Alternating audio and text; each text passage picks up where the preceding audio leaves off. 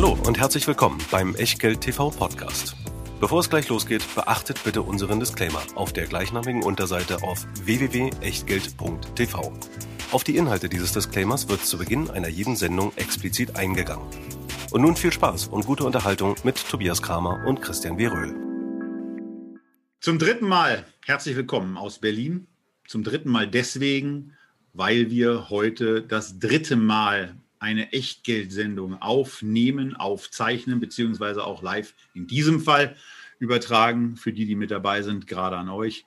Herzlich willkommen. Aber ebenso willkommen an die, die, die Aufzeichnung sehen und die, die in einer Woche das IR-Echtgeld sehen werden, was wir aufgezeichnet haben. Darüber hinaus haben wir heute auch noch ein QA aufgenommen. Die Fragen, die uns häufig gestellt werden, die wir normalerweise und ja auch heute in, dem, in der zweiten Sendung machen, die wir im kleineren Kreis und auf YouTube aufnehmen.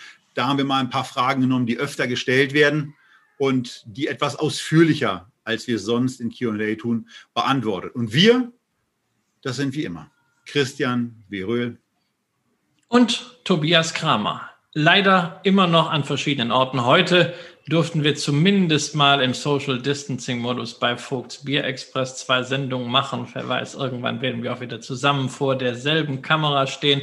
Bei Krameröl, was sich nicht geändert hat durch Corona, ist natürlich unser Disclaimer denn auch heute bei unserer Sendung zum Dow Jones Index gilt natürlich, alles, was wir hier machen, ist keine Aufforderung zum Kauf oder Verkauf von Wertpapieren, ist keine Rechtsberatung, Anlageberatung oder gar Steuerberatung, sondern wir tun hier unsere Meinung kund und die sind gerade beim Dow Jones ziemlich deutlich und was ihr aber aus diesen Meinungen macht oder eben nicht. Das ist ganz allein euer Ding und damit auch euer Risiko.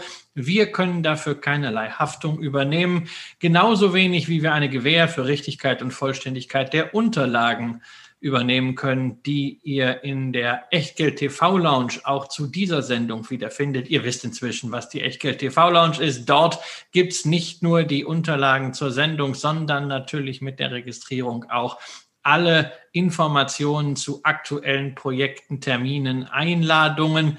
Ähm, falls ihr es doch noch nicht wisst, www.echtgeld.tv kostenlos anmelden und schon seid ihr mit drin im Club. Und mit drin im Club ist seit einigen Wochen auch Scalable Capital, insbesondere der Scalable Broker, der es uns ermöglicht, euch diese Sendung anbieten zu können. Unser Depotpartner für die Echtgeld-Depots.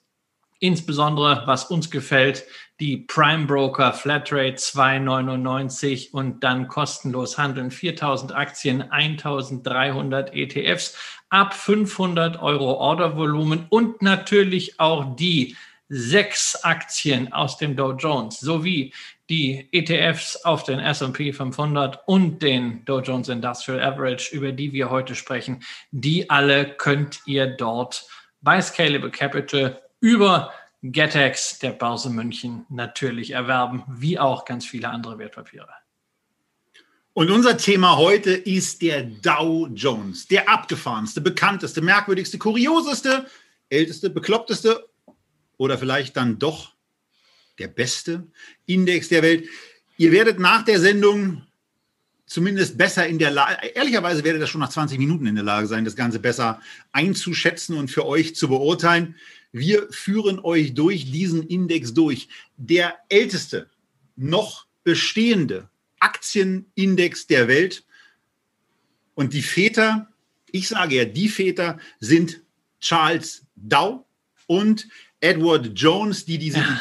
1884 hatten, 1886 umgesetzt haben aber ähm, eigentlich ist einer, gibt es schon einen Hauptvater, Christian. Ja, und das ist, eine, das ist Charles, hervorheben muss. Ja, und das ist Charles Dow. Der kam nämlich dann wirklich auf die Idee und vor allem in die Umsetzung, die Kurse der zwölf wichtigsten Aktien zu addieren, das Ganze als Average zu distribuieren, damit jedermann an der Wall Street damals ungefähr eine Ahnung hatte, wie nicht nur einzelne Aktien laufen, sondern wie denn die Börse an sich läuft. Denn das wollen wir nicht vergessen. Indizes, das war lange Zeit nicht irgendetwas, worauf man Finanzprodukte begab, sondern Indizes hatten zunächst mal eine Informationsfunktion, Tendenzen irgendwie zu aggregieren. Da war im Grunde der Vater des Indexings Charles Dow und es hat sich einer drangehängt an ihn, nämlich sein Kumpel Edward Jones. Der hatte nach Aussage von S&P Global, wo das Ganze dokumentiert ist, mit dem Index selbst nicht wirklich was zu tun. Aber er hat sich halt mit drangehängt, hinterher auch an die Distribution und an die Vermarktung. Und deswegen heißt das Ganze heute Dow Jones Industrial Average und bei ganz, ganz vielen anderen Indizes habt ihr ja auch ein Dow Jones mit dabei stehen. Der Eurostox zum Beispiel ist ja auch mal ins Leben gerufen worden als Dow Jones Eurostox Index. Dazu Dow Jones Internet, der Commerce Index. Es gibt ganz viele. Also das war im Grunde mal der Nukleus für ein richtiges Index-Imperium, was dann dort entstanden ist. Und wie gesagt, nach viel mehr als 100 Jahren ist dieser Index noch immer existent und er wird auch noch immer sehr viel beachtet. Es ist sozusagen das Synonym für die Wall Street. Und wenn ich heute irgendwelche Live-Ticker sehe, Push-Meldungen aufs Handy bekomme, sehr häufig wird dort die Börsentendenz in den USA nicht anhand des S&P 500 wiedergegeben, sondern anhand des Dow Jones Industrial Average, was natürlich auch daran liegt, er hat inzwischen die größere Zahl mit um die 28.000 Punkten. Und wenn der sich nur um vier Prozent bewegt aktuell, kann man gleich schon sagen, hey, the markets are moving 1000 points und 1000 Punkte, vor allen Dingen, wenn es runtergeht, hört sich doch viel geiler an als vier Prozent. Ansonsten ist bei dem Index speziell eine Sache hervorzuheben, die ihn wirklich besonders macht und auch so ein ganzes Stück weit anachronistisch. Und das ist die Thematik, dass er preisgewichtet ist. Und das ist auf der einen Seite so ein bisschen, so ein bisschen merkwürdig, weil eben die teuerste Aktie unabhängig von ihrer Marktkapitalisierung und unabhängig davon, wie wir sonst so gewohnt sind, wie sich Indizes bilden, eben das höchste Gewicht hat. Im Moment ist das auch einigermaßen okay, weil die höchstgewichtete Aktie im Dow Jones ist Apple. Und ähm, das ist sie ja auch im SP. Allerdings ist die Apple es im Moment eben mit beeindruckenden 12% Indexgewicht. Aber zurück zur Preisgewichtung. Das ist ganz lustig, denn ähm, eigentlich müsst ihr nur eine 30er-Liste, so wie hier geschehen, nehmen. Die Preise vom von den 30 Unternehmen, die im Dow Jones enthalten sind, zusammen addieren. Das sind hier auf Basis dieser Excel-Tabelle, die ich bei iShares heruntergeladen habe, 4.130 Dollar. Dann gibt es da so einen sogenannten Dow-Divisor. Und wenn ihr den dann nehmt und durch die Summe der Kurse teilt, dann seid ihr bei 28.000 Punkten. Also ihr könnt in der Tat sehr, sehr einfach, sehr, sehr schnell selber, wenn ihr total Langeweile habt, den Kurs des Dow Jones berechnen. Und Christian, wenn wir auf dieses Thema Transparenz und Verständlichkeit eingehen, dann ist das trotz der, des ganzen Anachronismus eben schon mal etwas, wo sich diverse andere Indizes, wo man das ja nicht so einfach machen kann, eine Scheibe von abschneiden können, oder? Ja, das ist, das ist doch eine geile Sache. Bei ganz vielen Indizes kriegst du nicht mal die Zusammensetzung raus. Hier beim allerältesten Index kannst du das sogar selber rechnen. Also wenn das nicht transparent ist, was ist denn dann transparent? Also finde find ich großartig ist in der Beziehung natürlich nach wie vor ein Vorteil und ist tatsächlich immer noch das, was Charles Dow 1896 gemacht hat, nämlich einfach Kurse addiert. Nur mit dem einen Unterschied, bei ihm waren es damals zwölf Aktien, dann sind es über die Jahre immer mehr geworden,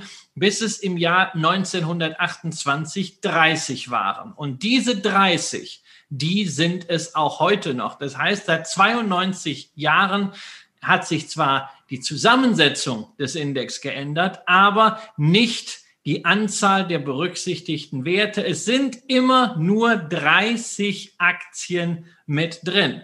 Und das heißt natürlich auch, dass man jedes Mal, wenn mal wieder etwas ausgetauscht wird, darüber diskutiert, na, sind das denn jetzt die richtigen Aktien? Und nicht umsonst hast du ja eingangs schon gesagt, diese Preisgewichtung ist merkwürdig. Merkwürdig einerseits, weil natürlich dadurch Verzerrungen entstehen, denn der Wert einer Aktie absolut ist ja noch lange kein äh, Qualitätskriterium. Merkwürdig aber auch, weil bestimmte Unternehmen es allein deswegen niemals in den Dow Jones schaffen werden, weil ihr Preis schlichtweg zu hoch ist.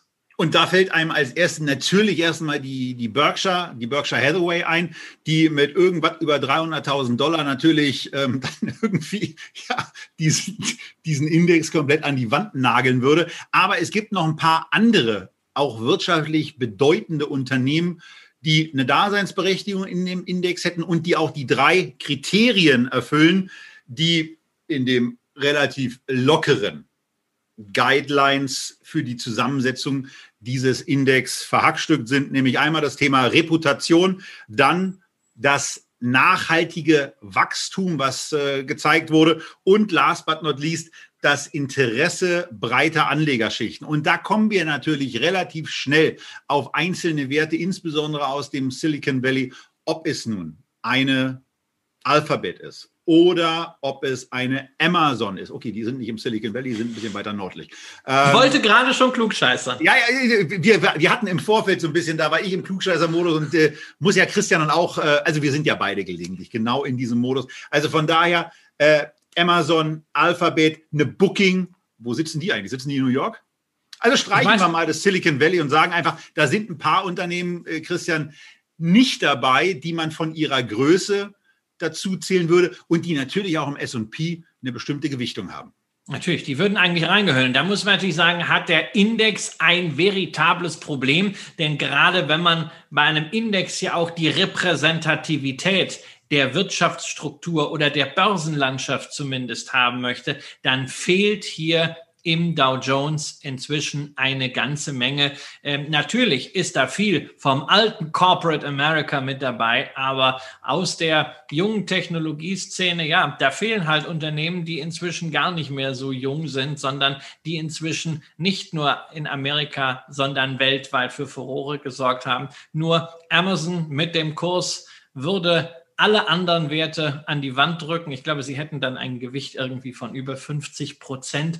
Und sie müssten also zunächst mal splitten, bevor man sie überhaupt aufnehmen würde. Ähnlich wie das damals auch Apple gemacht hat. Denn die Apple-Aktie war, bevor sie in den Dow kam, auch bei über 600, zeitweise 700, als die Ankündigung kam. Und dann gab es einen Split. Wir haben darüber schon mal gesprochen.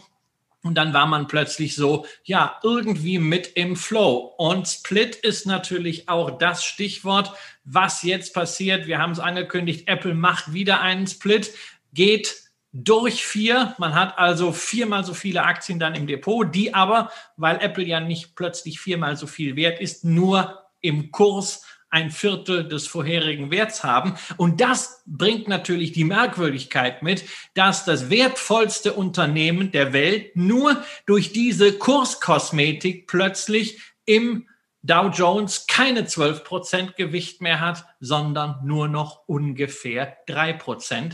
Wie der Kurs, so wird auch die Gewichtung im Dow Jones geviertelt. Und da muss man natürlich sagen, tja, ist das kurios, ist das abgefahren, ist das bekloppt? Auf jeden Fall ist es eine ganz, ganz merkwürdige Verwerfung eines Index, die natürlich auch nichts damit zu tun hat, wie man normalerweise ein Portfolio führt. Und während ich das gerade sage, kriege ich einen Ticker rein von Finanzen.net ähm, über die aktuellen Aussagen der Fed.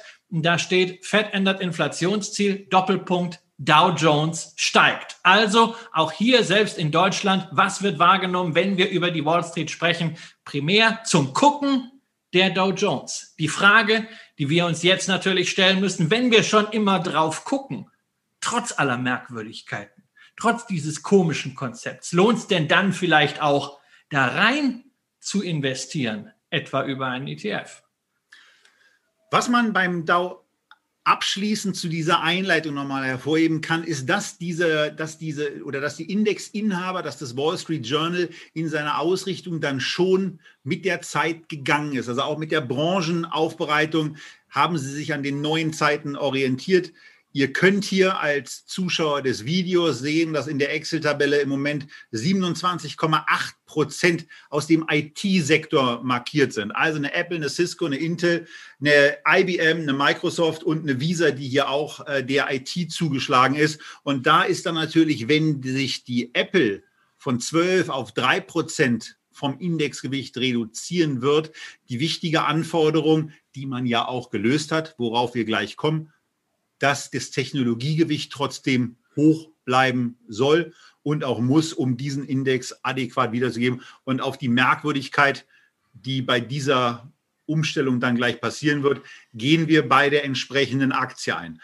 Ähm, ansonsten ist es eben, was wir, was wir hier sehen, die Aufteilung, dass, dass neun Branchen quasi festgeschrieben sind und im Grunde genommen schon ein breites Bild geschaffen wird und aus den Problematiken heraus, die Christian auch geschildert hat, äh, warum eine Amazon und so weiter nicht mit drin ist, haben wir die Situation, dass vielleicht nicht jedes Unternehmen, was idealerweise mit dabei wäre, auch mit dabei ist. Aber wir wollen natürlich auch ein bisschen in die Historie reingucken und wollen uns dazu mal ein bisschen so durch Jahrzehnte hecheln und äh, bestimmte Wertentwicklungen an. Und wir fangen ganz klassisch und kurz auch, äh, würde ich vorschlagen, an der Stelle mit 1928 an. Da ging es dann los mit 30 Werten und die Entwicklung, die sich da abspielt, irgendwie so im Bereich von 400 Punkten, äh, wo er da gestanden haben dürfte, bis, beziehungsweise das ist ja, der geht ja im Grunde in die Geschichte rein, die Warren Buffett bei der Hauptversammlung erzählt hat, dass der Dow Jones beispielsweise am äh, 3.9.1929 bei 381 Punkten stand. Den Postet habe ich hier immer noch zu stehen, deswegen kann ich die Werte herunterbeten und dann ging es eben nach oben. Aber wenn wir weiterschauen, dann sind wir eben vor allen Dingen auch in einer Situation, wo wir zwei Sachen mal zeigen müssen. Seit 1963, Christian, liegen dazu die Daten vor seit 1963 einmal 4000 Prozent Performance, einmal 11.000 Prozent Performance und man merkt auf einmal die brutale Wirkung der Dividende und diese vermeintlich klein erscheinenden annualisierten Renditeunterschiede 6,6 als Kursindex, 8,6 als mit Dividenden berechneter Performance-Index. Ja, das muss man vielleicht nochmal für unsere Zuschauer erklären, die nicht ganz so in dem Indexing-Thema drinstecken. Traditionell werden Indizes weltweit als Kursindizes berechnet. Also Kursindex heißt dabei nicht, man addiert einfach die Kurse, sondern ähm, Dividendenzahlungen werden schlichtweg nicht berücksichtigt. Man schaut sich Börsenwerte natürlich an, aber man guckt ansonsten nur auf Kursveränderungen. Und wenn Dividenden gezahlt werden und Kurse deswegen runtergehen, Stichwort Dividendenabschlag, ja, äh, dann gehen gehen die halt einfach flöten. Äh, eine der wenigen globalen Ausnahmen für Indizes, die das nicht machen, ist der DAX. Der DAX ist standardmäßig ein sogenannter Performance Index. Das heißt, er rechnet die Dividenden der Gestalt an, dass sie rein rechnerisch zum Zeitpunkt des Ex-Tags, also wo sie dann auch abgezogen werden aus dem Unternehmen, wieder in die jeweilige Aktie reinvestiert werden. Der DAX schüttet ja nichts aus, außer man hat einen ausschüttenden Fonds, aber es wird also hier eine Reinvestition betrieben. Dieses Modell kann man natürlich auch für Kursindizes genauso rechnen und seit 1963 gibt es die Dividendendaten für den Dow Jones Industrial Average. Man kann sich also selber einen Performance Index, eine Total Return Variante davon errechnen. Wie gesagt, wie beim DAX ohne Steuern, ohne Gebühren, einfach damit es vergleichbar ist. Und wenn man das ab 63 macht, dann kommt man auf einen Dow Jones Industrial Average, der eben nicht bei 28.000 und ein paar zerquetschten steht, sondern bei annähernd 80.000. Insofern mehr als doppelt so hoch. Und das ist einfach die Wirkung der Dividenden. Ja, 4000 versus 11.000 Prozent kann man sich schwer vorstellen. 6,6 versus 8,6 Prozent PA, also jährlicher Durchschnitt, ist einfacher. Und wir dürfen halt nicht vergessen, das Ganze ist ein Zeitraum von 57 Jahren. Wir lernen also hier, was Compounding bedeutet, die Kraft des Zinseszinseffekts immer wieder zu reinvestieren, die sorgt natürlich dafür, dass wir am Ende diesen riesigen Abstand haben. Und deswegen, wir können über den Dow vieles Negatives sagen in der Zusammensetzung. Man kann auch einiges Positives finden, aber was auf jeden Fall schön ist, wir können anhand des Dow Jones Industrial Average über lange Zeiträume nachvollziehen, wie Börse gelaufen ist. Und zwar nicht in Form von zurückgerechneten Indizes. So hätte es sein können, wie der DAX, der einfach erst am 31.12.87 gestartet ist, bis in die 60er Jahre akademisch zurückgerechnet wurde. Nein, wir haben bei Dow Jones wirklich etwas, was immer schon in Realtime, Neartime am Börsentag selber veröffentlicht wurde. Und das hat natürlich deswegen eine ganz andere Qualität und gerade für die Länge dieser Historie. Auch wenn wir natürlich zugeben müssen, Tobias, 57 Jahre ist eine lange Zeit. Ich bin noch nicht so alt. Was sagst du dazu? Ja, ich habe gerade daran gedacht, dass 1963 mein Vater äh, ein paar Monate nach dem Januar dann eben 18 Jahre alt geworden ist. Und das äh, ist dann eben schon mal eine ordentliche Zeitspanne. 57 Jahre sind vergangen. Ähm, wenn wir mal so in den äh, Zeitraum gehen, wo, wo ich quasi kurz davor war, 18 zu werden, dann. Das war, das war kurz nach der Luftbrücke, oder? Wie war das? Hm? Du bist schon froh darüber, dass wir gerade nicht nebeneinander stehen, oder? Okay, ja. ja. Ich habe nicht gesagt, welche Luftbrücke. ähm, also, äh, kurz bevor äh, das Jahr, wo ich dann irgendwann äh, ein Jahr später zumindest 18 geworden bin, ist 1990 und für diesen Zeitraum haben wir euch auch eine Grafik gebaut. Und die zeigt vor allen Dingen ganz Erstaunliches, nämlich, dass man ja sagen kann, ach Mensch, wir haben über anachronistisch, wir haben auch über bekloppt, wir haben auch über das Thema Bester gesprochen, aber so richtig so vom Gesamtkonzept ernst zu nehmen ist der Dow Jones da eben nicht so ganz. Und dann macht er was ganz eigenartig. Er schert sich einen Scheißdreck darum und performt einfach mal genauso stark wie der SP 500, der hier, Christian, auch in einer Anrechnung mit Dividenden da. Genau, genau. Und das sind seit 1990 äh, äh, roundabout bei beiden Indizes 1100 Prozent. Beim S&P ähm, ist es ein, ein bisschen mehr jetzt über diesen Zeitraum jeweils von 30.06. bis 30.06. Ich date sowas nicht da genau ab. Ähm, aber man sieht auch, wenn ihr das vor euch habt, die Verläufe sind exakt identisch. Mal ist der eine ein bisschen vorwärts, mal ist der andere ein bisschen vorwärts. Ich habe dazu letztens was bei mir am Dividendenadel-Blog auch geschrieben, weil solchen Charts. Natürlich ist immer entscheidend, welche Aussage man denn dann treffen will. Und man findet natürlich auch Zeiträume, in denen der Dow Jones brutal besser läuft. Ja, insbesondere wenn man auf dem Hochpunkt der Technologie äh, Hosse 2000 das Ganze startet. Man findet Zeiträume, wo er brutal schlechter läuft. Aber je länger der Zeitraum, umso näher glättet sich das an und tatsächlich schafft der Dow Jones es doch ähnlich wie der S&P 500 ein ganz ordentliches Abbild der Börsenlandschaft zu bringen. Und übrigens auch, wenn man in die jüngere Börsengeschichte schaut, ich habe das heute schon mal vorab bei Twitter gepostet, ihr findet das dort immer noch bei meinem Account CW Röhl, der Dow Jones Industrial Average ETF von iShares mal gehalten gegen den S&P 500 ETF von iShares für die letzten fünf Jahre. Da war der Dow lange Zeit besser sogar als der S&P 500. Das hing damit zusammen mit der Aktie, die nämlich bis dato vor Apple im Kurs so richtig davon galoppiert war. Das war Boeing, sozusagen die Trump-Aktie, aber die hatte ja schon vor Corona das erste Problem mit der 737 MAX. Wir haben damals darauf hingewiesen in der Sendung, äh, dass da Risiken schlummern und dann ging es mit Corona natürlich kräftig runter. Und wenn das Schwergewicht so stark verliert, dann ist plötzlich auch der Zusammenhang Dow versus S&P 500 umgekehrt. Die letzten Monate ist dann der technologielastige, kapitalisierungsgewichtete S&P 500 trotz der dicken Apple-Position im Dow wieder ein bisschen besser gelaufen. Aber es ist ein Hin und Her.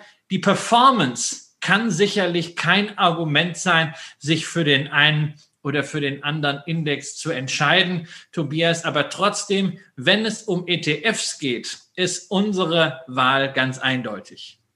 Ja, dann ist es, dann ist es der S&P 500. Also ich meine, ich bin mir da, weil da, da haben wir gar nicht vorher drüber gesprochen, aber ich gehe mal davon aus, dass du das auch an der Stelle so siehst, was das Thema Index Darstellbarkeit anbelangt und was dann in letzter Konsequenz ein ganz, ganz wichtiges Thema beim Investieren auch anbelangt, nämlich das Thema Kosten. Denn die SP ETFs, die sind signifikant günstiger als die deutlich kleinere und auch deutlich geringer investierte Anzahl von Dow Jones ETFs. Ich habe mir eine Statistik aus den USA angeguckt. Da weiß man auch immer nicht so genau, hat man dann wirklich alle Werte erfasst. Aber mal zum Vergleich. Dow Jones Assets under Management in den USA in ETFs 25 Milliarden. Brauchen wir nicht drüber reden, ist eine Menge Kohle. Im SP 500 sind in ETFs knappe 700 Milliarden US-Dollar investiert. Also das 28-fache in ja. etwa. Und das ja. ist dann eben schon mal eine Ansage und zeigt auch Dimensionen der Abstimmung. Aber wenn man sich so denkt, naja, 25-faches, 28-faches, das ist doch schon mal ein ganz schön deutlicher Wert. Der Christian hat noch einen Wert, der geht noch ein ja, bisschen darüber hinaus. Ich bin in die äh, tolle Datenbank von Extra ETF gegangen und habe mir die vier Fonds auf den Dow Jones Industrial Average angeguckt von iShares, von Comstage und von Luxor.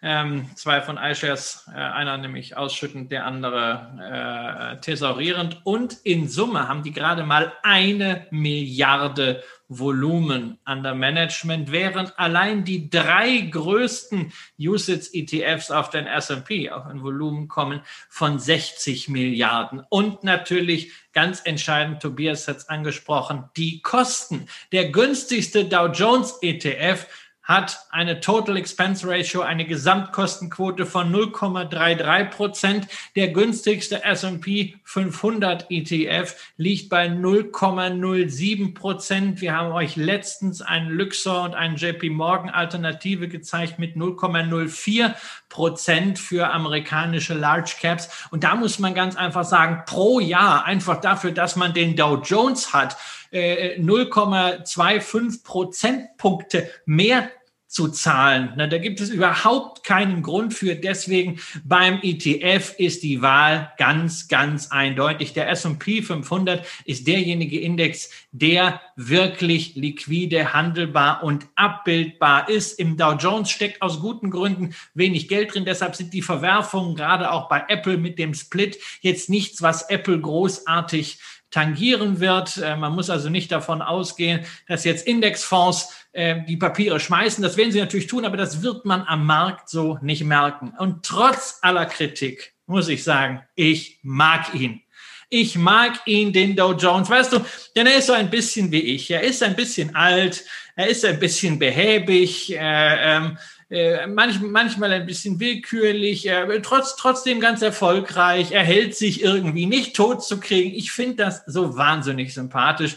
Und wenn wir von der humorischen Ebene mal runterkommen auf das, was können wir als Investoren vom Dow Jones lernen, ja. dann ist es vor allen Dingen eins, nicht hektisch zu sein, sondern in sehr langen Zyklen zu denken, sehr langfristig über Repräsentativität und Diversifikation im Portfolio nachzudenken, nicht so stark sich an Timing zu versuchen, sondern einfach möglichst breit aufgestellt zu sein und im Zweifelsfall einfach mal den Herrgott einen guten Mann sein lassen und nichts am Portfolio machen, denn das ist genau die Devise von Dow Jones. Es gibt viele Jahre, in denen gar nichts am Index geändert wurde. Es gibt halt auch nicht diese hektischen Auf- und Abstiegsregeln, wie wir sie beim DAX hatten, äh, sondern es ist alles ein bisschen gemächlicher und trotzdem kommt ein Ergebnis heraus, das mit dem S&P 500 konkurrieren kann. Und wer sich aktiv gemanagte Fonds anguckt, wer irgendwelche Faktorstrategien anschaut,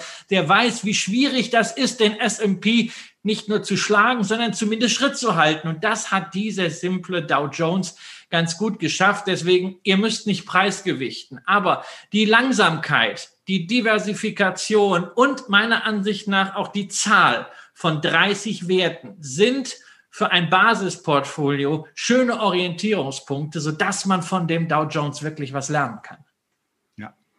Und was ansonsten noch mit dazu kommt, sind dann eben die trotz allem und trotz der Behebigkeit stattfindenden Anpassungen.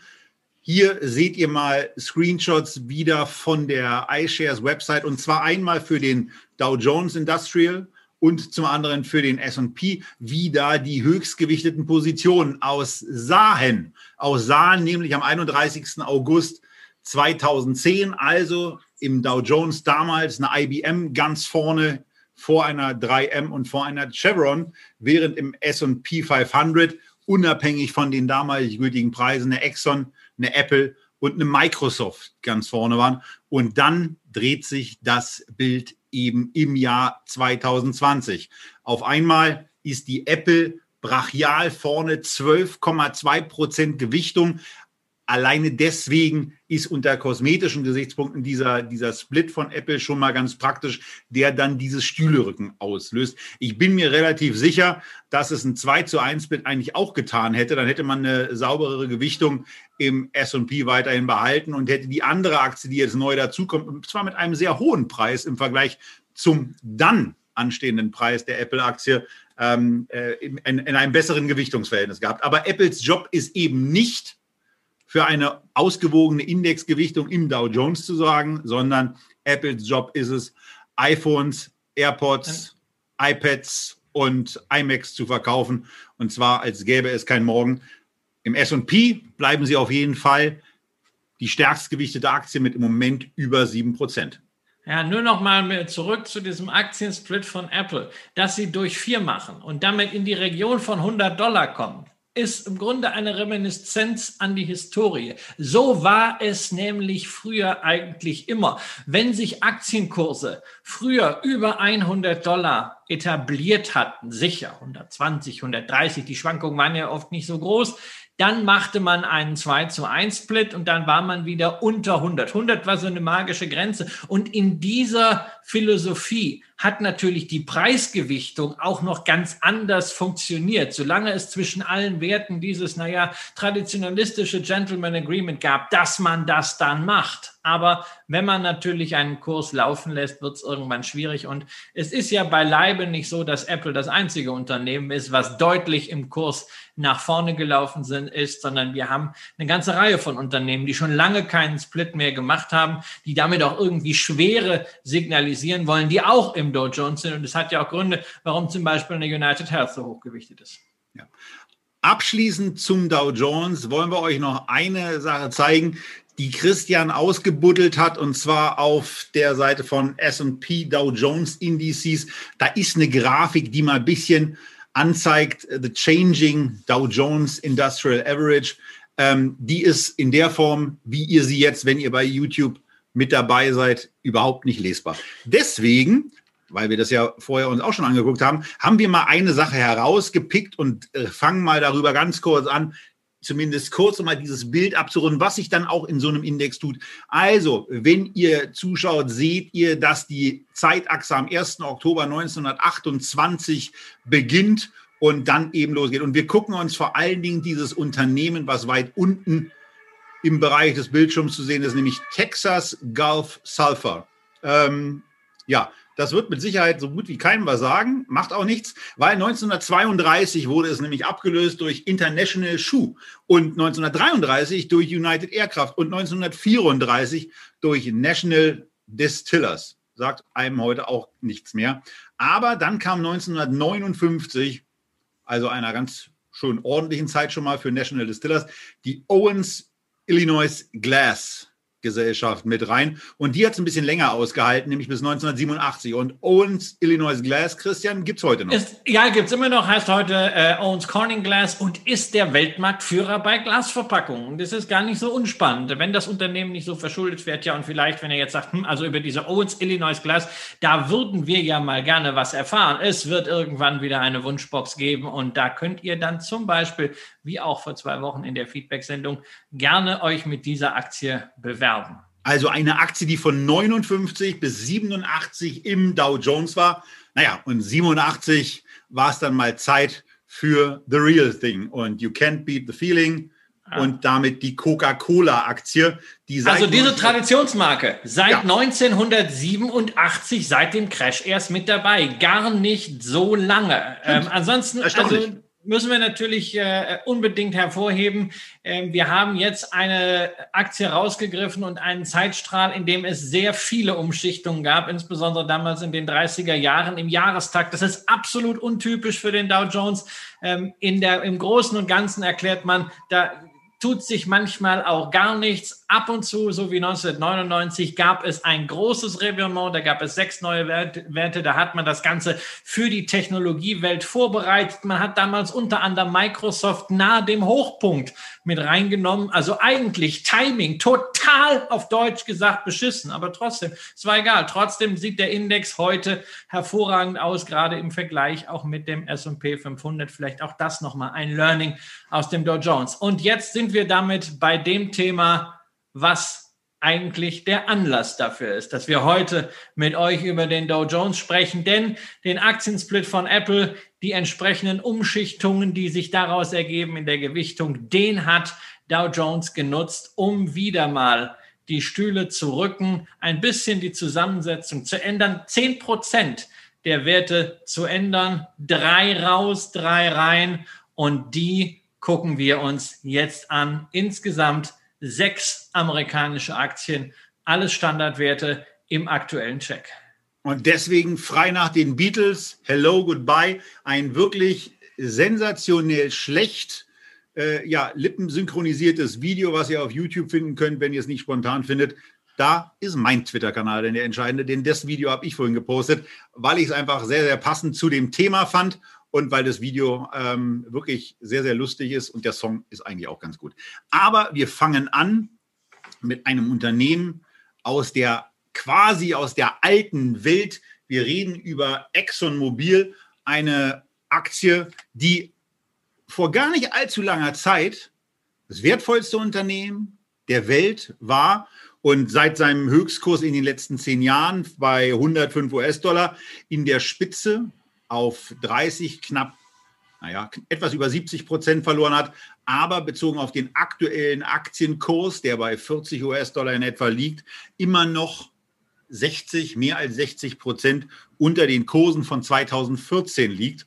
Ähm, da hilft dann auch die zwar kräftige, aber im Moment eben leider auch nicht verdiente Dividende weiter. Denn für die, die das Video gucken, seht ihr, dass der Chart verglichen mit unserem Startdatum, Januar 2008, auch da im Minus ist. Also wer damals mit ExxonMobil losgelegt hat, der ist heute trotzdem, trotz aller erhaltenen Dividenden, 40 Prozent im Minus. Ja, und das ist natürlich ein, ein, schwerer Schlag, denn letztendlich scheidet damit eines der letzten alten Mitglieder aus dem Dow Jones Index aus. Also aus der Liste seit 1928, General Electric hat es ja schon vor einigen Jahren erwischt. Dadurch kam Walgreens Boots Alliance neu rein. Ähm, ExxonMobil gibt's noch nicht so lange, aber gilt als der Nachfolger von Standard Oil. Äh, und die waren natürlich damals drin, die wurden ja dann aufgespalten, also das, was vielleicht Amazon bevorstehen könnte. Tja, und die sind auch jetzt weg. Was heißt das zunächst mal für die Ölindustrie, die ja mal so wichtig war, nicht nur im Index, sondern auch für die Wertschöpfung in den USA? Es ist nur noch ein Wert, der die Fahne hochhält und das ist Chevron ähm, sagt einiges aus über die Wahrnehmung äh, dieses Sektors und auch vielleicht über die Bedeutung, die Repräsentativität des Sektors. Ähm, was die Aktie angeht, ja, Dividendenaristokrat seit über 25 Jahren, ich glaube genau waren es 37 Jahre, die Dividende Jahr für Jahr erhöht. Und in diesem Jahr wird man es wohl auch mal wieder machen wobei man es wahrscheinlich auf den letzten Drücker machen wird. Bislang hat man sechsmal hintereinander dieselbe Dividende gezahlt, aber wenn man es beim achten Mal um einen Cent anhebt, dann wäre ja der Aristokratenstatus gesichert. Und das Management hat gesagt, das ist extrem wichtig, diesen Track-Record von Dividendenanhebungen auf Jahresbasis am Ende durchzuziehen. Und diesem Ziel ordnet man alles unter. Exxon ja. war schon in der Vergangenheit eine Ölfirma, die nicht das gemacht hat, was die europäischen Firmen machen. Also sich so langsam vom Öl zu verabschieden, in angrenzende Bereiche zu gehen. Die einen machen richtig was im Gas, die anderen wie Equinor sind sehr, sehr stark bei erneuerbaren Energien. ExxonMobil hat ein bisschen was im Kohlenstoffspeicherungssektor gemacht. Ansonsten fördern die Öl, so viel es geht und das wollen sie äh, ähm, so günstig wie möglich aus dem Boden bringen und so teuer wie möglich zu äh, verkaufen. Und um damit ihre Aktionäre zufriedenzustellen, sind sie auch bereit, Geschäftsteile zu verkaufen. Das ist dann sozusagen die Ultima Ratio. Momentan haben sie zunächst mal radikal ihre Kosten gesenkt. Das heißt, es wird deutlich weniger investiert. Dieses Jahr sollten 33 Milliarden Dollar investiert werden. Es sind nur 23. Nächstes Jahr sollen auch noch mal 4 Milliarden eingespart werden. Wer bei Investitionen spart, naja, entweder waren die Investitionen eh Pillepalle, dann sollte man sein Governance überprüfen oder ähm, der verfrühstückt die Zukunft. Gleichzeitig ist man natürlich gerne bereit, auch Schulden aufzunehmen, um die Dividenden zu zahlen. Und das wird nötig sein, denn der Free Cashflow der letzten zwei Quartale, der war schon negativ. Und in den letzten drei Jahren hat man 35 Milliarden an Dividenden rausgehauen und äh, ähm, äh, einen Free Cashflow gehabt, der das nicht ganz gedeckt hat. Und das ist immer, immer, immer schwieriger geworden. Christian, Insofern, dass die, dass die, Verk also dass die Umsätze von 250 Milliarden in, in, in 2019 auf 172 Milliarden erwartet in 2020 sinken, liegt das auch an den Verkäufen oder an den Kapriolen, die am Ölmarkt herrschen? Nein, nein, das sind die Kapriolen am Ölmarkt. Also ähm, Verkäufe sind noch nicht in dem Umfang äh, eingetreten. Das wird dann die Ultima Ratio sein. Aber man will auf jeden Fall diese Dividende durchhalten. Man will also diese, die, entweder diese saure Gurkenzeit überbrücken, überbrücken oder möglichst lange die Shareholder-Value-Illusion aufrechterhalten. Das ist dann eine Frage, wie man das Ganze interpretiert. Ich habe da ja zu äh, Royal Dutch auch immer eine sehr klare Meinung gehabt. Wenn absehbar ist, dass man die Dividende nicht mehr zahlen kann, dann muss man sie kürzen. Wir haben das in Europa gesehen. Ähm, meiner Ansicht nach auch wirklich mit guten Begründungen, weil man gesagt hat, wir wollen auch Geld für Investitionen haben, wir wollen unsere Bilanz, die teilweise auch gut aussieht, nicht über Gebühr strapazieren. Exxon setzt ganz klar darauf, dass es irgendwann einen Turnaround gibt am Ölmarkt das Öl wieder mehr kostet. Brauchen werden wir es immer. Was der Preis macht, man weiß es nicht. Aber es ist ganz klar eine Aktie, die nicht interessant ist als Aktie im Umbruch irgendwie wie Equinor, ein Konzern, der sich ein neues Bild gibt, der sich wandelt, sondern das ist die Aktie für diejenigen, die ganz puristisch auf Öl setzen wollen und sagen, jawohl, irgendwann wird Öl wieder teurer. Wenn das passiert, dann hat Exxon einen sehr, sehr gute Position, dann wird der Kurs steigen und vor allen Dingen wird man die Dividende weiter dann auch verdienen und man sichert sich eine Dividendenrendite von 8,6 Prozent. Ein ganz, ganz, ganz zugespitztes Szenario. Nichts für Leute, die in unternehmerische Qualität, in Wachstum investieren wollen. Nichts für Leute, die viel mit Nachhaltigkeit am Hut haben, aber ein richtig heißer Dividendenplay. Ja, Allerdings auch mit dem, mit dem Malus, dass auch die Zukunftssicherheit da nicht wirklich gegeben ist. Ja. Wenn man sich mal anschaut, dass das Unternehmen noch 2018 äh, 280 Milliarden Dollar umgesetzt hat, in 2019 255, dann werden eben jetzt für 2020 nur 172 Milliarden, also nur, ja, alles natürlich bei allem Respekt äh, vor dieser Größe auch, erwartet.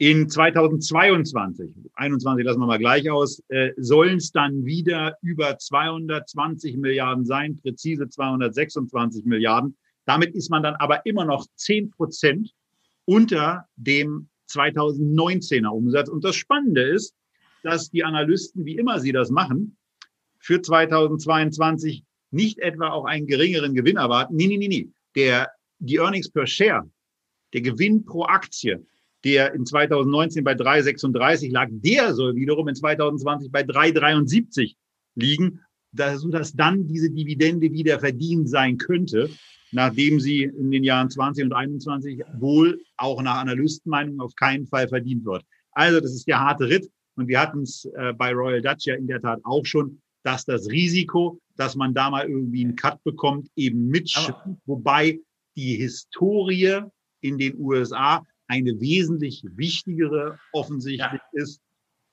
Als die Amis ziehen das durch. Die Amis ziehen das wesentlich länger durch.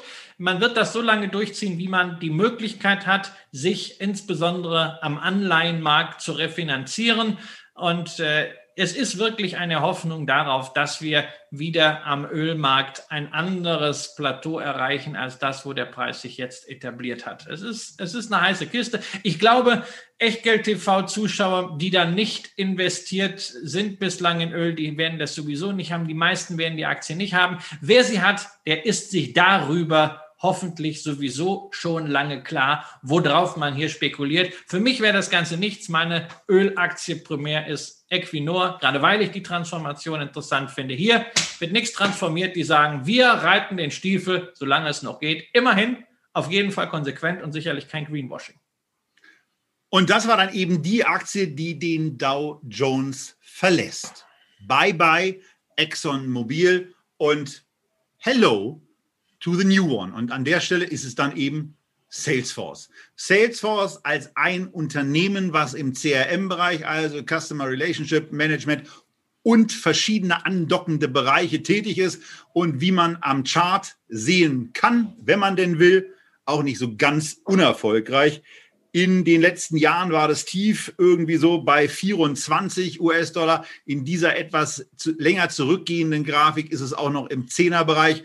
Und naja, jetzt sind es eben auch nicht mehr nur, das ist eine Eurokursnotiz, oder Christian? Nee, das sind, das sind noch Dollar, weil der Chart ist schon gar nicht aktuell, der ist per gestern per Close und danach gab es ja Zahlen von Salesforce. Und diese Zahlen, ja, die scheinen es in sich gehabt zu haben, denn der Kurs nachbörslich und dann heute auch in der Börsensitzung, äh, die noch läuft, 26 Prozent plus. Ja, also 26 Prozent plus, das kann mal vorkommen bei irgendeiner kleinen Klitsche, aber 26 Prozent bei einem Unternehmen, das äh, eine Marktkapitalisierung von über 200 Milliarden Dollar hat. Das ist schon eine Hausnummer, weshalb man sich natürlich fragt, was waren denn das für Zahlen? Haben die vielleicht äh, ähm, Öl gefunden oder Bitcoins gefunden? Nein, haben sie alles nicht gefunden, sondern sie haben einfach Ergebnisse gemeldet, die richtig gut waren. Man hatte mit 67 Cent die Aktie gerechnet. Es sind 1,44 je Aktie Gewinn geworden. Also das ist schon eine optimale äh, Ausbeute gewesen. Man darf nicht vergessen, es gab ein paar Sondereffekte. Man ist beteiligt an Encino, einer Cloud-Firma für den Finanzbereich, die vor wenigen Wochen an die Börse gegangen ist und sich ähnlich wahnsinnig entwickelt hat, wie alles, was momentan mit Technologie und IPO zu tun hat. Aber trotzdem ist es ordentlich und man hat die Guidance erhöht. Also die Planung für dieses Jahr, man traut sich jetzt keine 20 Milliarden Dollar Jahresumsatz mehr zu, sondern 20,7 bis 20,8 will heißen, vier Prozent mehr Umsatz sind an der Börse plötzlich gut für über 20 Prozent mehr Unternehmenswert. Das scheinen die neuen Zeiten zu sein. Ähm, mir fällt es bei allen Qualitäten, die dieses Unternehmen hat, zunehmend schwer da zu folgen, wobei folgen das einzig Richtige ist, solange man denn drin ist. Aber auf dem Niveau, bei der Bewertung, die nun fast ein KGV von 100 ist, die auch bei einer Wachstumsrate von 18 Prozent ziemlich ambitioniert ist, da bräuchte es schon mehr und stärkere Argumente. Wobei ich mich es ja fast gar nicht zu sagen traue, ausgerechnet ich komme jetzt an nach dem Motto, äh, das KGV ist hier eben auch etwas, was man trotz allem ein bisschen zurückgelagert betrachten muss und deswegen mal wieder eine Einblendung der Guru Focus, Guru Umsatztabelle, wo die Umsätze seit 2006, wo es dann eben mit 310 Millionen losgeht und wo man die Entwicklung dann sehr, sehr schön nachvollziehen kann, vier Jahre später schon 1,3 Milliarden, weitere fünf Jahre später 5,4 Milliarden und dann eben in 2019 13,3, in 2020 im Januar 17,1 Milliarden und jetzt kommen sie dann eben in den 20, was weiß ich was Bereich. Ist da auch egal, was da auf der Nachkommastelle ist, auch wenn die Zahlen, äh, ich glaube nicht, dass der Umsatzfaktor dieser, dieser Kicker war, sondern auch die auch das damit einhergehende Thema, dass man Profitabilität äh, weiter steigert. Eine extrem beeindruckende Gross Margin im Unternehmen 75 Prozent. Und beim ganzen Thema der, der operativen Marge, da kann man natürlich noch was tun. Und äh, wenn man sich einfach mal vorstellt, dass ein solches Unternehmen auf Basis solcher Umsatzzahlen, wie sie für 2020 im Januar gemeldet wurden, eine 25-prozentige Nettomarge ausweist, was in dem Bereich auch nicht unrealistisch ist, wenn man irgendwann mal sagt, diese ganzen Wachstumsinvestitionen, die lassen wir bleiben, dann ist es so, dass, wenn ich richtig gerechnet habe, dass dabei äh, Earnings per Share rauskommen würden von 4,75, dann wäre die Aktie natürlich immer noch hottenteuer.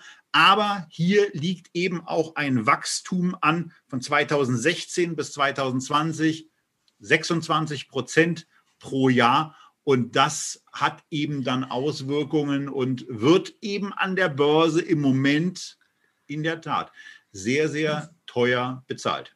Jetzt kommt gleich Herr Kramer und sagt, Qualität hat ihren Preis. Ja, dann, äh, dann breche ich die Sendung ab. Nein, es ist natürlich ein absolutes Qualitätsunternehmen, das äh, schon lange. Äh, ich finde halt, es muss sich jetzt erstmal beweisen, ob es sich in dieser Bewertungsstufe denn halten kann. Das wird nur mit entsprechend guten äh, Ergebnissen gelingen. Deswegen ist es natürlich nicht eine Aufforderung, wenn man die Aktie hat, jetzt zu reduzieren oder Gewinne mitzunehmen. Ich habe ja gesagt, folgt der Sache, wenn ihr drin seid. Aber das ist für mich nichts, wo ich jetzt sage, okay, das war jetzt irgendwie ein Ausbruch oder ein Signal, das steht jetzt vor einer völligen Neubewertung und das marschiert jetzt durch und ich muss jetzt da dabei sein.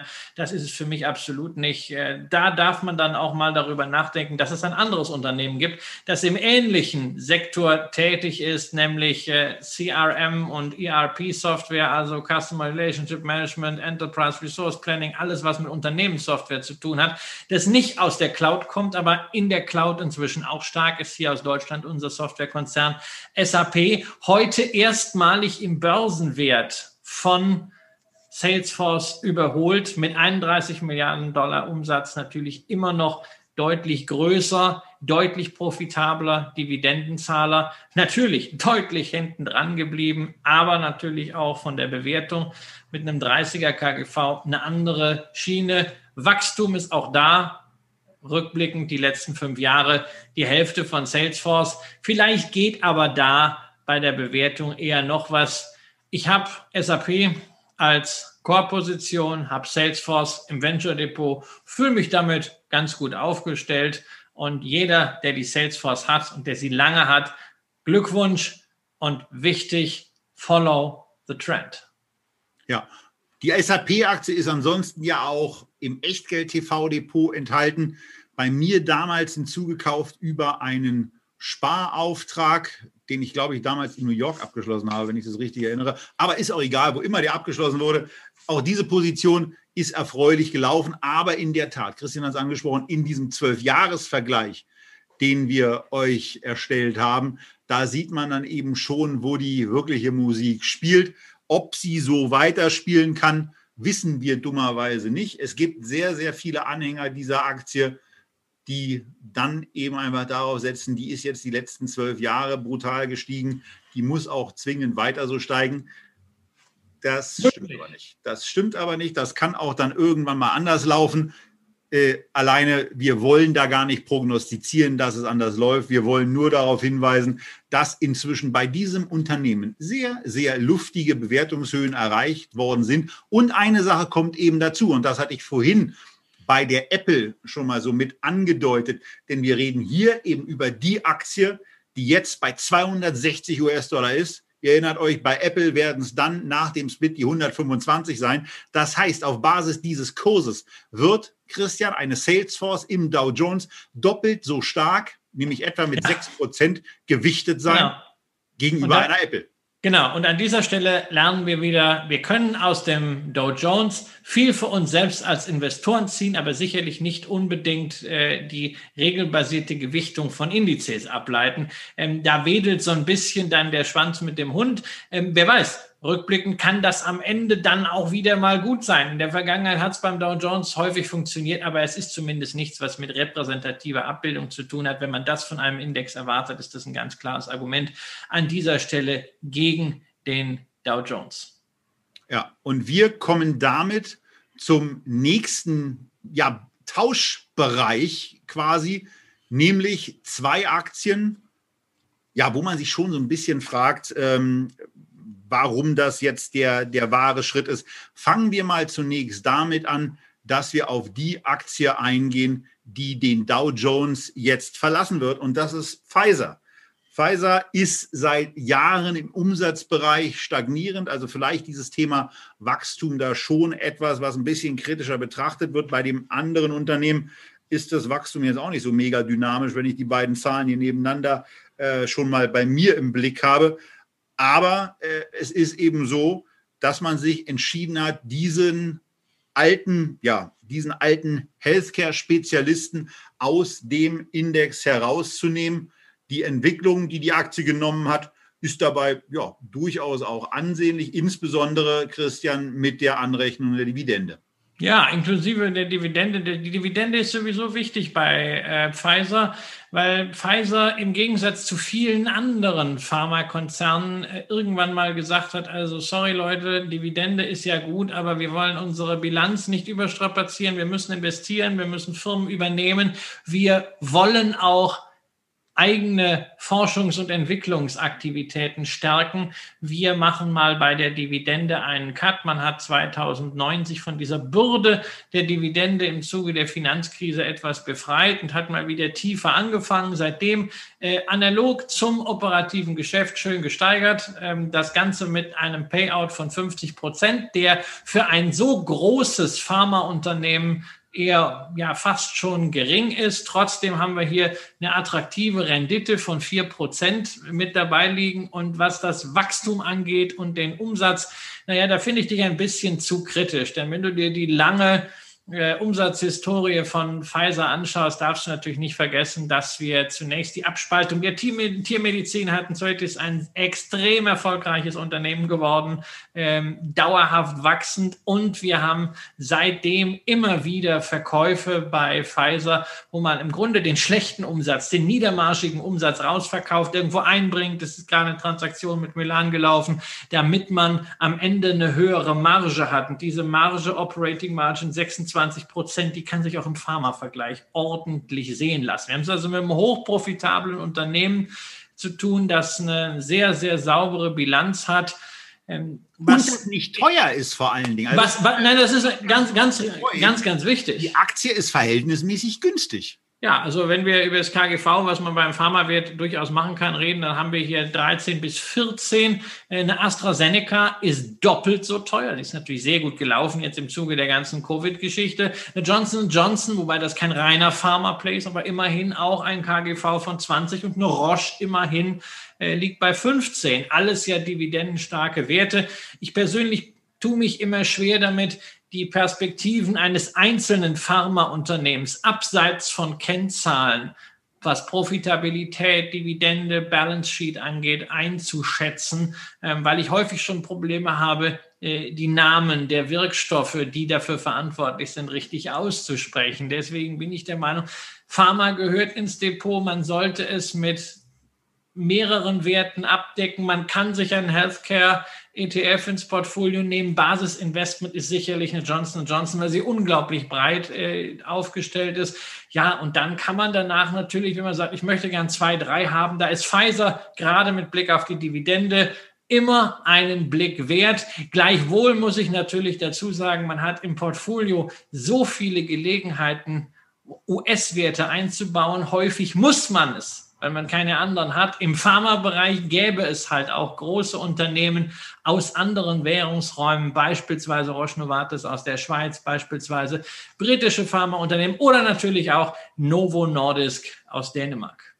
Ja, und wenn man aber nochmal in den Dow Jones wiederum reinguckt, dann sieht man eben im Bereich der Gesundheitsversorgung genau diese Werte, von denen Christian schon welche genannt hat. Johnson Johnson, ganz klar. Pfizer natürlich auch noch mit drin. United Health ist noch mit dabei. Die haben sich irgendwie so mit ihrem Aktienkurs von 319 ja, auch so ein bisschen nach oben ge, sucht euch was aus.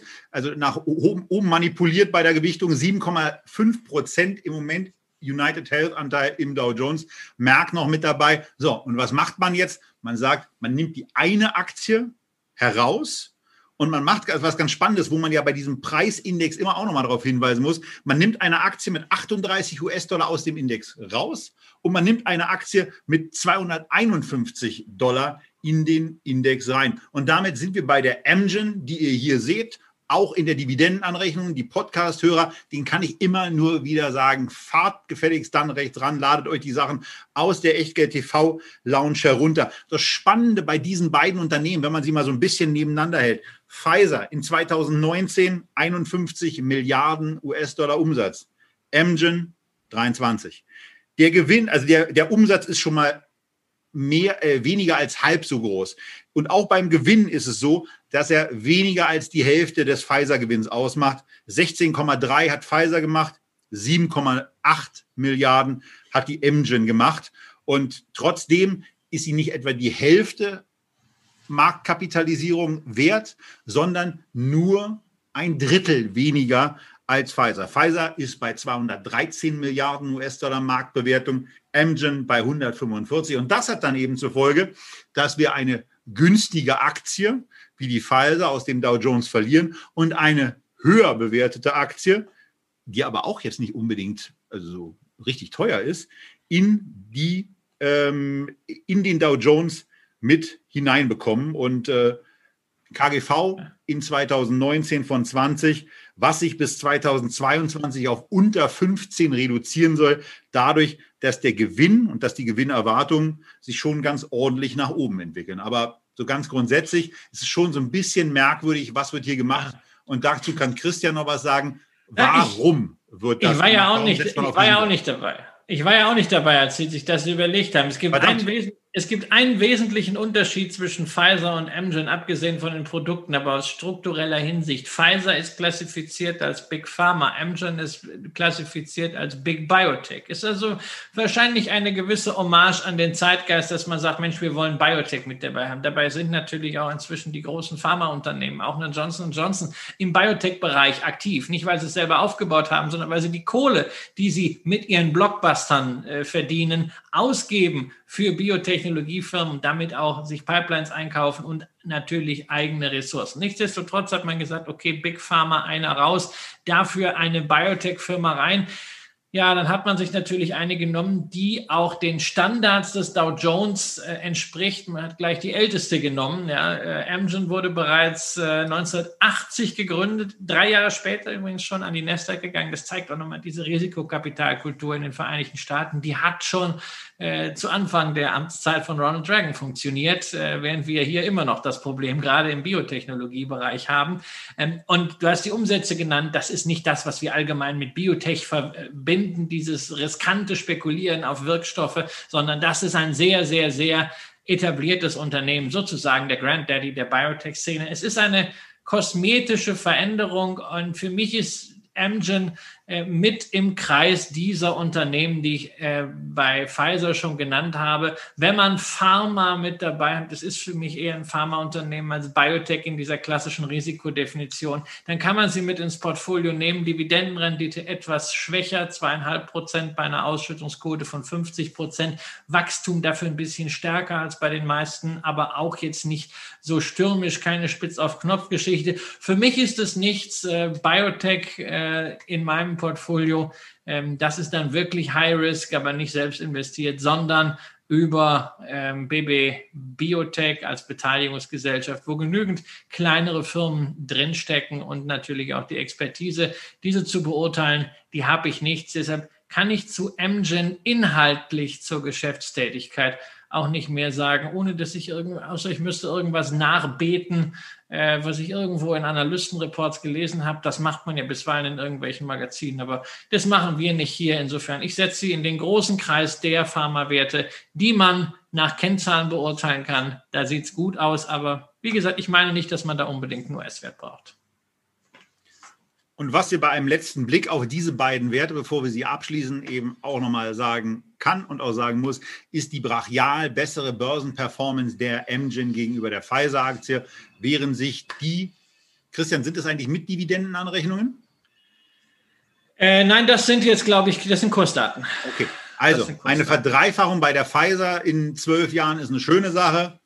Ähm, eine Versechseinhalbfachung ist äh, ohne jeden Zweifel ein bisschen schöner. Und wenn man das Thema Wachstum, was ja eines der Kriterien, die so als äh, Daumengröße dann auch vom Wall Street Journal bei der Zusammensetzung des Index herangezogen wird, dann ist man da. Beim Stichwort und beim Thema wenig sagen, dann fühle ich mich eigentlich beim nächsten Unternehmen eigentlich total wohl. Da will ich eigentlich auch gar nicht so viel sagen, weil ich in sowas ja generell nicht investiere.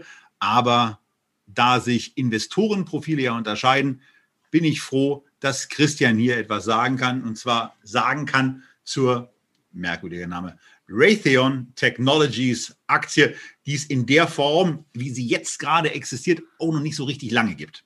Nee, die ist eigentlich auch gar nicht wirklich selber in den Dow Jones reingekommen, Raytheon, sondern ein langjähriges Dow Jones-Mitglied war United Technologies, Spezialist insbesondere für Flugzeugkomponenten und die haben fusioniert mit Raytheon. Ähm, die Fusion hat vor allen Dingen denjenigen Spaß gemacht, die vorher Aktien von United Technologies hatten, denn die haben zwei Spin-offs ins äh, Portfolio bekommen. Einerseits Carrier, Klimaanlagenhersteller und andererseits Otis, den Aufzughersteller. Und beide Aktien sind seit dem Spin-off gerannt wie Hulle. Ähm, ja, diejenigen, die Raytheon hatten und die jetzt die fusionierte Company äh, im Depot haben, die haben nicht ganz so viel Freude. Die Aktie ist schwer unter die Räder gekommen durch Corona, hat sich auch nicht wirklich erholt. Ja, und das liegt natürlich an dem alten Hauptgeschäft von United Technologies, was kombiniert wurde mit einigen Elementen des Rüstungskonzerns Raytheon, nämlich der Bereich Collins Aerospace beziehungsweise die Triebwerke von Pratt Whitney. Das ist Flugzeugtechnologie. Wir kennen das aus Deutschland äh, etwa von MTU Aero Engines. Die leiden genauso darunter, dass man im Zuge von Covid nicht weiß, wann der Luftverkehr wieder anspringt, wann es auch wieder entsprechende Investitionen gibt und wann auch sich die Investitionen, die getätigt wurden, in Form von Bestellungen wieder auszahlen. Allerdings haben wir mit etwa 40 Prozent Umsatzanteil den Bereich dabei, der dir Bauchschmerzen macht als Investor, nämlich den Rüstungsbereich, Kampfjets, aber auch Militär, Security, äh, auch Space-Technologie mit dabei. Dieser Bereich entwickelt sich relativ stabil, während hinter der Flugzeugsparte natürlich ein Fragezeichen steht. Ich mag grundsätzlich eigentlich Aktien nicht, wo diese beiden Elemente so kombiniert sind. Ich finde Pure Plays schöner. Meine Rüstungsaktie ist deswegen nach wie vor eine Lockheed Martin. Die habe ich hier auch bei Echtgeld TV schon mal vorgestellt. Hatte ich in mein Echtgeld TV Depot gekauft. Tobias hatte die Rollins gekauft, die damals von Raimund Brichter äh, vorgestellt worden war in derselben Sendung. Ich mag den Pure Play.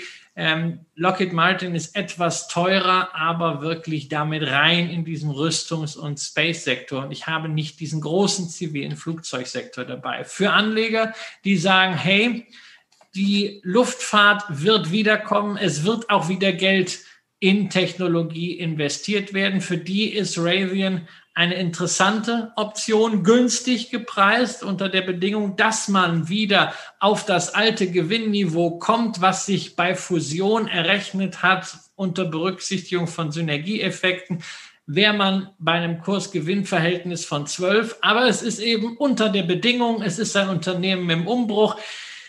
Ich habe immer mit solchen fusionierten Unternehmen das Problem, man kann die Zahlen nicht vernünftig analysieren und jeder sülzt immer irgendwas von Synergien und zusammen sind wir stärker, tja, und am Ende gehen zwei Drittel der Fusionen doch in die Binsen.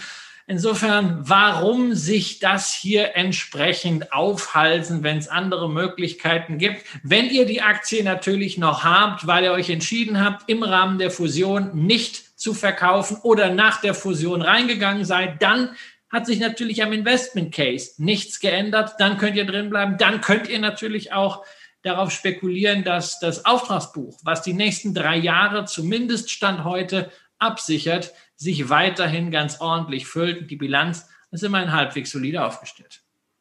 Das gilt im Übrigen auch für das nächste Unternehmen, was wir jetzt vorstellen und was neu in den Dow Jones kommt und die Raytheon ersetzt. Und, das äh, stimmt äh, gar nicht, weil so neu kommt das Unternehmen gar nicht ist rein. Ein Rückkehrer. Ein es ist ein Rückkehrer. Dow Jones. Auch, auch die das haben quasi eine Pause gemacht. Ja, die haben, die haben eine Pause gemacht. 2008 ist Chevron, der Ölkonzern, reingekommen und Honeywell, ein wunderschöner Name, ähm, ist äh, damals dann rausgeflogen. Und Honeywell ist eines, äh, geht zurück auf äh, Light Signal und ist damit natürlich eines der traditionsreichsten Unternehmen äh, der USA. Und äh, ja, wir haben auch hier für diejenigen, die es äh, nicht sehen, äh, so eine Art Luro-Chart, wie der liebe Raimund Brichter das immer sagt. Von links unten nach rechts oben geht es ja, bis auf Corona fast wie an der Schnur gezogen.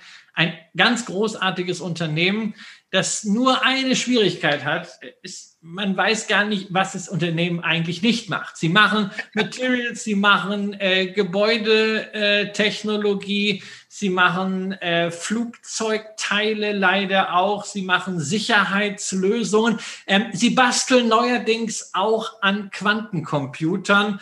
Ähm, sie sind im Automatisierungssektor. Das ist ein Unternehmen, das ich persönlich sehr, sehr gerne vergleiche mit 3M. Auch da diese ungeheure Fülle an verschiedenen Produkten, verschiedenen Anwendungsbereichen, dadurch auch nicht diese große Abhängigkeit von einer einzelnen Industrie, selbst wenn natürlich das Flugzeugthema aufgrund der Stärke des, des Covid-Crashs äh, schon ein bisschen reinhaut und auch dieser Innovationsgeist, ähm, ähnlich wie bei 3M, werden hier wahnsinnig viel Patente erteilt, allein im letzten Jahr 1295.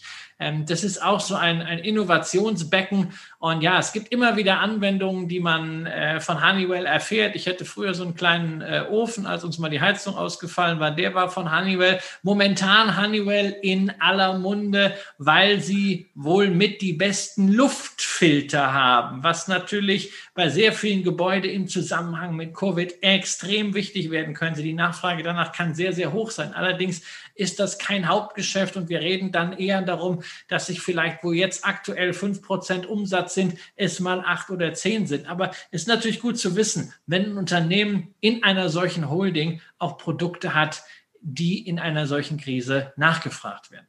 Ja, also ich kann zu dem Unternehmen keinen besonderen Bezug aufbauen, muss von daher in einer Sendung, die wir sowieso schon latent überzogen haben, äh, auch nichts weiteres mit hinzufügen.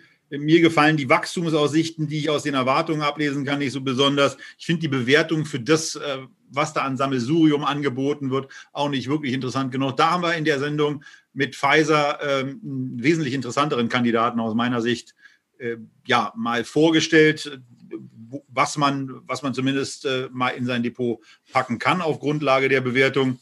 Ähm, das wäre im Grunde genommen auch für mich die Aktie, die ich aus diesem Sechserkreis, Christian, am ehesten kaufen würde. Welche ist es bei dir? Ja, also ich musste, ich würde schwanken.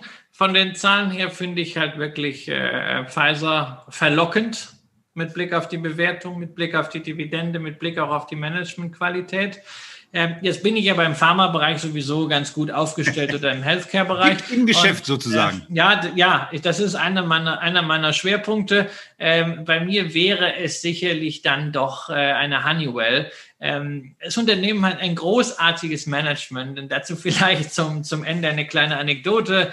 Ähm, Darius Abramczyk ist der CEO. Ähm, er kam aus, äh, aus Polen als Einwanderer, sprach kein Wort Englisch, ist mittlerweile CEO einer Dow Jones Company. Also äh, das zeigt natürlich auch, das Aufstiegsversprechen Amerikas, das hat funktioniert und wir hoffen, dass es auch weiterhin funktioniert. Das wollte ich gar nicht erzählen, sondern Jim Cramer hat sich mit der Aktie beschäftigt äh, vor drei Jahren in äh, The Mad Money äh, Show auf CNN und äh, damals hatte ähm, Honeywell auch so ein Spin-off äh, geplant, genau von zwei äh, Unternehmensteilen, ähnlich wie das bei Raytheon und United Technologies waren, wo es ja richtig gut lief. Und Kramer hat damals gesagt, äh, ähm, the CEO is such a smart guy.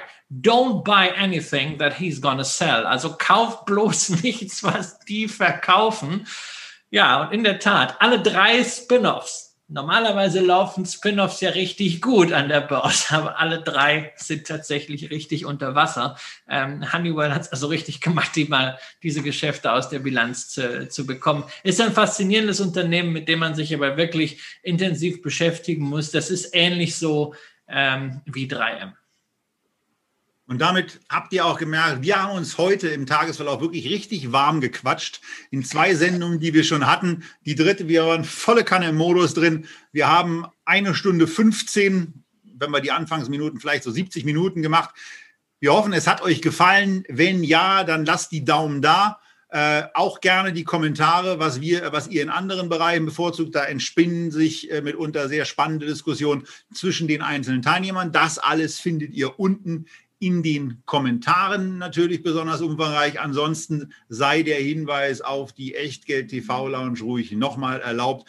Und natürlich auch die Bitte, wenn ihr das Ganze als Podcast hört, auch da bitte nicht nur fünf Sterne Bewertungen dazulassen, ist auch nett, aber vor allen Dingen auch gerne das, was euch an dieser Sendung am besten gefällt.